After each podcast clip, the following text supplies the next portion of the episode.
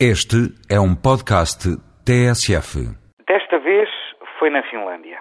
Confesso que se me perguntassem qual o país europeu cujos hábitos de vida tornariam improvável que um jovem de 18 anos disparasse na sua própria escola contra os seus colegas e professores, eu diria quase que espontaneamente: olhe, na Finlândia. Ao choque provocado por este ato deslocado, Soma-se assim ele ter tido lugar num país que admiro, onde os valores da cidadania e do respeito pela diferença são largamente partilhados pelo conjunto da sociedade. É óbvio que nenhum país está ao abrigo de um ato demencial de um jovem mentalmente perturbado.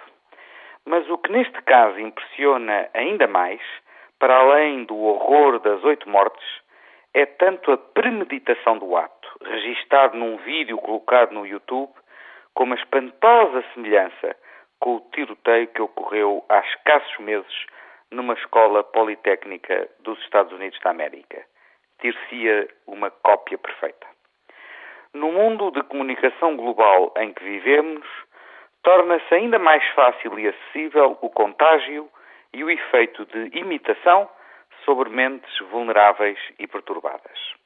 Mas mais do que a cópia, o caso finlandês chama a atenção para a permissividade com que também na Europa se podem obter armas de calibre pesado com as quais se cometem estes assassinatos em massa. Impedir e controlar a venda de armas é hoje uma exigência da paz cívica e da convivência social. Convém que disso tenhamos também consciência em Portugal é que não basta confiar nos nossos tradicionais brandos costumes.